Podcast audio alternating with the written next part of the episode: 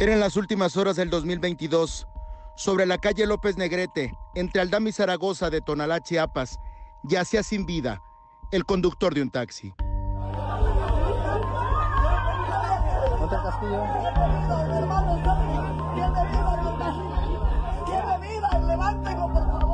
Los testigos del hecho y los familiares de la víctima no daban crédito. Habían acabado con la vida de Martín de los Santos Lorenzana a quemarropa.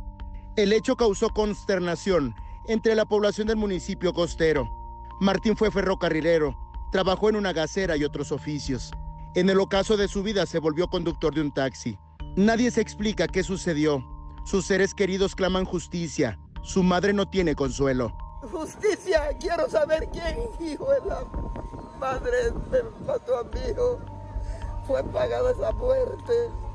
¿Por quién viene esa muerte?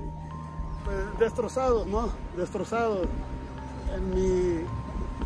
Ahora sí, en mí, pues no, no, no lo dijeron, no lo creo todavía.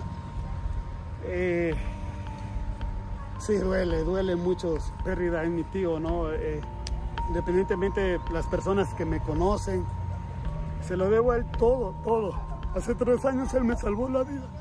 Todas las personas que he apoyado las terapias de drogadicción, soy psicólogo, hemos han salido adelante gracias a Dios, pero un, un, factor muy importante fue mi tío, ¿verdad? Mi hermanito del alma,